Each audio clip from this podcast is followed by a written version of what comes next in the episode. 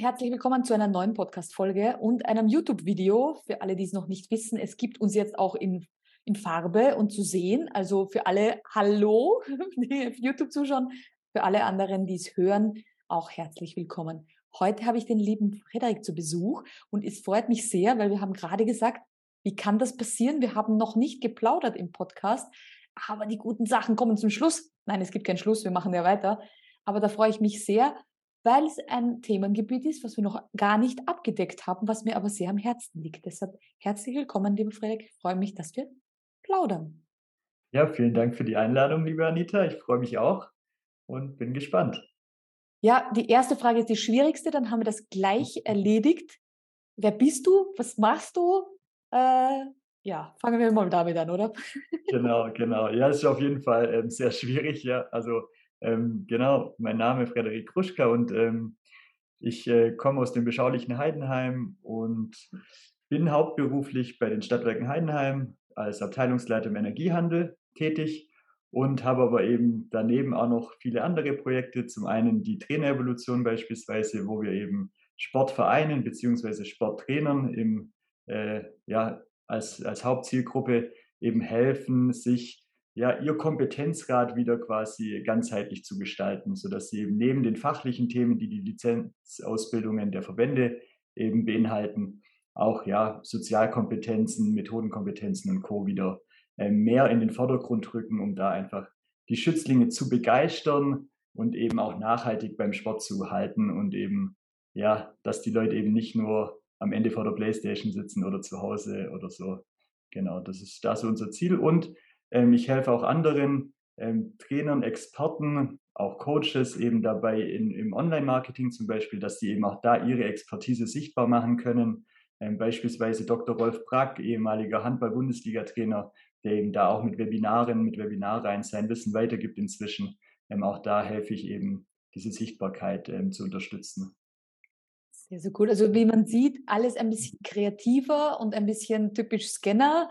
Man kann das nicht in einem Satz beschreiben und alles immer mit einer Art Mission. Das ist mir jetzt auch schon aufgefallen, dass viele Leute immer sagen, ja, ich, ich habe, gerade so wie du sagst, Trainerrevolution sagt ja der Name alleine schon. Du willst diesen Trainermarkt äh, revolutionieren. Als ehemalige Trainerin kann ich sagen, die Trainer, die nur zählen, die kann man leicht ersetzen. Alles andere, was ein Trainer so ist, von ja, Auffangbecken von Unterstützung von eben mehr als rein jetzt fünf Liegestütz oder was ich nicht so. Das ist schon lange obsolet. Deswegen ist es eine extremst spannende ähm, Tätigkeit. Wir kommen dann gleich noch darauf zurück. Aber da wir ja im Scanner-Podcast sind, hast du schon vorher gewusst, dass du ein Scanner bist? Bist du da durch mich draufgekommen? Hat das ähm, irgendwas bei dir verändert? Oder sagst du, jo, eigentlich mache ich meine Projekte weiter wie bisher? Erzähl mal so ein bisschen aus deinem Scannerleben. Ja. Also tatsächlich habe ich das vorher so nicht gewusst. Also ich habe natürlich für mich schon, schon öfter festgestellt, dass es irgendwie halt ein bisschen anders ist, dass ich relativ schnell Dinge erfasse, dass ich natürlich auch äh, dadurch in der Schule einfach ähm, ja nicht so viele Schwierigkeiten hatte. Ich habe es relativ einfach gehabt, musste wenig lernen, war dafür natürlich auch kein Einzelschüler, weil ich eben dafür fehlt dann, fehlen dann doch ein paar Prozent. Ähm, aber es hat auch fürs Abitur gereicht, quasi mit, mit minimalem Aufwand. Mhm. Und ähm, ja, da, da merkt man natürlich schon, dass es auch für andere manchmal anstrengend ist, wenn man dann in manchen Themen relativ schnell drin ist, auch im Sport. Äh, wenn sie dann sagen, das kann doch gar nicht sein, dass du da irgendwie das immer hinkriegst oder so. Und ähm, aber das wirklich, äh, dass es das so als Persönlichkeitstyp gibt und äh, mit den Merkmalen bin ich tatsächlich über dich dann drauf gestoßen. Und ähm, ja, das fand ich dann schon auch spannend, da ein bisschen einzutauchen in die verschiedenen Typen. Ähm, muss aber auch ehrlich sein, ich weiß noch gar nicht so genau, was für ein Typ ich da bin, also in dieser Klassifizierung, aber ähm, das ist, spielt dann für mich auch weniger eine Rolle, um ehrlich zu sein. Genau, das ist ähm, wichtig. Genau. genau. genau, Wir haben bei den äh, Sport, also eines der Merkmale von Scannern ist, dass wir in vielen Sportarten sehr gut sind. Man glaubt ja immer nur in vielen Sportarten mittelmäßig. Nein, wir sind schon sehr gut äh, in vielen Dingen. Äh, viele Scanner, es gibt aber auch Ausnahmen, die müssen gar nicht aufs Treppchen, sondern die sagen einfach, wenn du mit mir unterwegs bist, wir können Minigolfen gehen, wir können Kegeln gehen, wir können auch Tennis spielen und wenn du möchtest, auch noch eine Runde Basketball. Also wir sind eigentlich die perfekten Freunde, weil wir überall mit dabei sind. Herausgefunden habe ich auch Tischtennis ist hoch im Kurs, aber wie ist bei dir?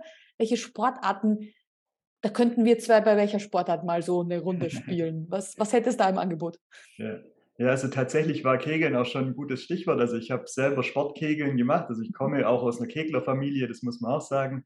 Ähm, da darf man erst mit neun wirklich in der Jugend anfangen, aber ich habe dann bis zu meinem 18. Lebensjahr auch aktiv gespielt, war mit der Mannschaft bis zu den deutschen ähm, Jugendmeisterschaften.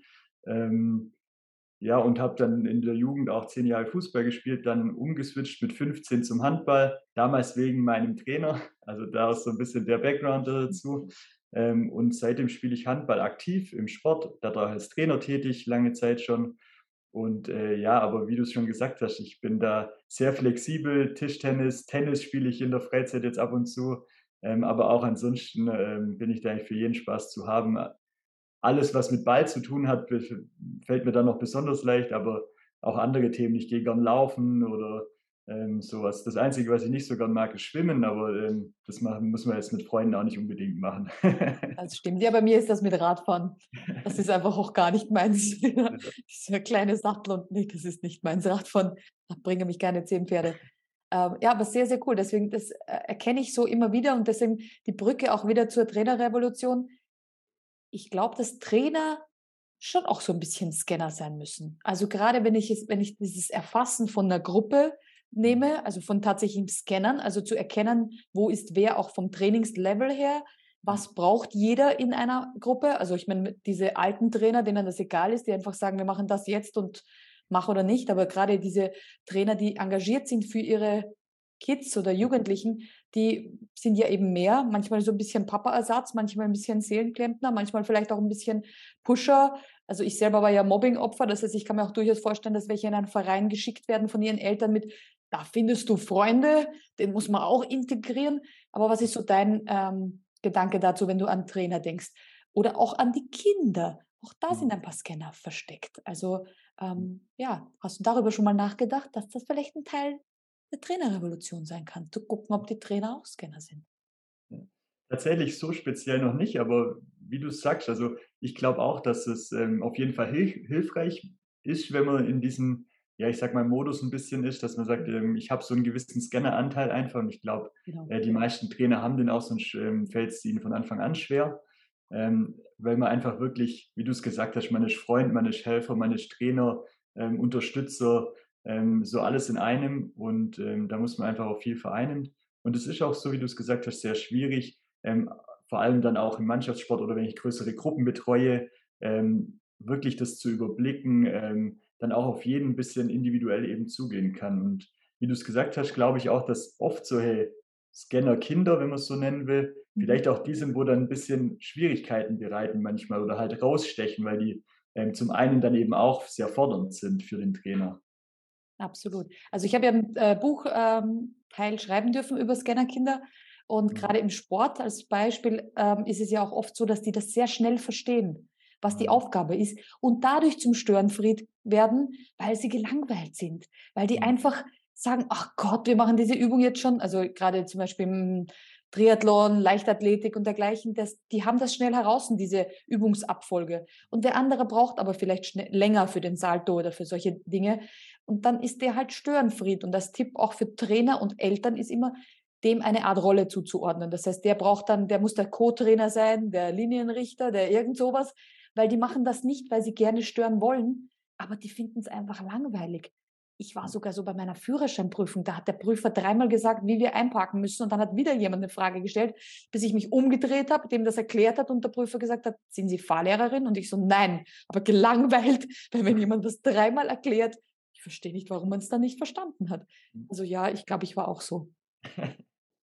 Ja, das ist, ähm, glaube ich, tatsächlich so, dass man, wenn man das auch nicht so kennt oder halt die Hintergründe davon nicht kennt, dass es dann einfach oft schwierig ist einzuordnen, so wie du es gerade gemacht hast, dass man dann sagt, ähm, okay, der braucht dann eben einfach das. Und ich glaube, dass tatsächlich bei mir genauso war und ähm, ich auch so zu meinem ersten Trainerjob gekommen bin mit 18, weil auch mein Trainer damals zu mir gesagt hat, ja, wenn du wenn du doch schon alles weißt und alles kannst oder deiner Meinung nach zumindest, ähm, so wie wir dann sind mit 18 oder so, ähm, dann versuch's doch mal selber. Und äh, so bin ich damals dann auch Codegänger oder Betreuer geworden von der Jugendmannschaft und so hat das alles äh, begonnen, ja.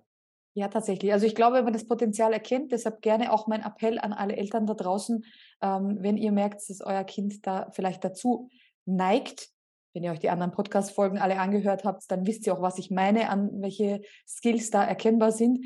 Ähm, es gibt eben ganz viele Kinder auch, die viele Sportarten machen wollen. Da ist man dann als Mama, wo man sich denkt, ach komm, bleib doch bei Fußball. Und dann sagt er, nee, Basketball will ich auch und das will ich auch.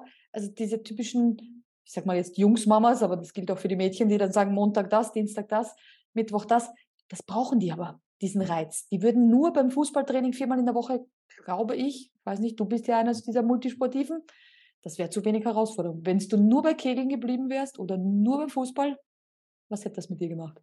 Ja, das äh, kann, kann durchaus sein. Ja, und tatsächlich, ich bin zwar jetzt auch schon wieder lange Zeit natürlich dem Handball treu geblieben, also der einen Sportler, die ich auch mhm. hauptsächlich mache, aber ich habe mir eben auch äh, viele andere Dinge drumherum ja gebaut. Also auch für mich muss nicht immer Sport gewesen sein, aber ähm, so kommt man dann eben einfach, dass die, die Reize dann eben von woanders dann kommen, dass man kreativ sich ausleben kann. Und äh, ja, das, weil man das einfach braucht irgendwie. Genau, also tatsächlich glaube ich, dass wenn, äh, wenn das Langeweile ist oder wir etwas zu lange machen, bei Sequenzscannern ist immer Achtung, weil die machen das gerne für eine Periode. Die Periode kann auch zehn Jahre sein und dann wechseln sie wieder was. Das heißt, die machen das so in Sequenzen. Weil dann ganz viele sagen, nee, ich will nicht fünf Sachen gleichzeitig machen. Ja, aber vielleicht machst du, merkst du, dass du alle fünf Jahre was Neues brauchst oder alle sieben Jahre. Oder da hat man manchmal so einen Rhythmus, auch bei Jobs. Da gibt es Leute, die sagen, ja, drei Jahre kann ich den Job machen, dann merke ich schon, hm, langweilig, ich muss wieder wechseln. Also wenn ihr merkt, es sind so Sequenzen, dann kann es durchaus sein, dass ihr einer der Sequenzscanner seid. Und dann schaut halt mal, ob ihr da ein bisschen so einen roten Faden findet dann wisst ihr Bescheid, was für ein Typ, weil du das vorher gerade angesprochen hast, du weißt gar nicht welcher. Es gibt auch tolle Mischtypen. Also man muss auch nicht einer von denen sein. Man kann ein Mischscanner sein, das ist auch voll in Ordnung. Aber eben das zu erkennen, finde ich schon sehr, sehr cool. Ja, sehr cool. Ähm, tatsächlich äh, noch die Brücke zum äh, VIP-Club. Ähm, du hast ja noch andere Scanner auch da kennengelernt im VIP-Club. Ähm, der VIP-Club wird jetzt wieder ein bisschen mehr reaktiviert und wieder gestartet, weil so viele, so viele Projekte hatten, mhm. dass ich das Gefühl gehabt habe, wo seid ihr denn alle? Aber die sind alle in Projekten. Jedem, den ich geschrieben habe, gesagt, boah, der Sommer, der war so großartig. Ähm, was gibt es von dir da draußen? Wo können wir dich finden? Wo können wir mehr erfahren von den Dingen, die du gerade vorher gesagt hast? Also nimm uns mit, wo finden wir was zur Trainerrevolution oder zu den anderen Dingen? Genau. Also ich bin eigentlich auf fast allen Plattformen vertreten, die es so, es so gibt. auch da tobe ich mich aus. Ähm, genau, am besten natürlich über, über Instagram, Frederik Kruschka oder natürlich auch über LinkedIn. Ähm, mich findet man aber auch mit der Trainerevolution bei Instagram, Facebook, äh, TikTok. Auch da habe ich heute mal wieder ein äh, Video hochgeladen bei der Trainerevolution. Genau, also von dem her bin ich, bin ich glaube irgendwie erreichbar übers Internet. bin zu finden inzwischen. Ja. Das spielt uns in die Karten. Früher hatte man, musst du dir vorstellen, früher hatte man eine Webseite. Heute, wie kann man denn als Scanner eine Webseite haben?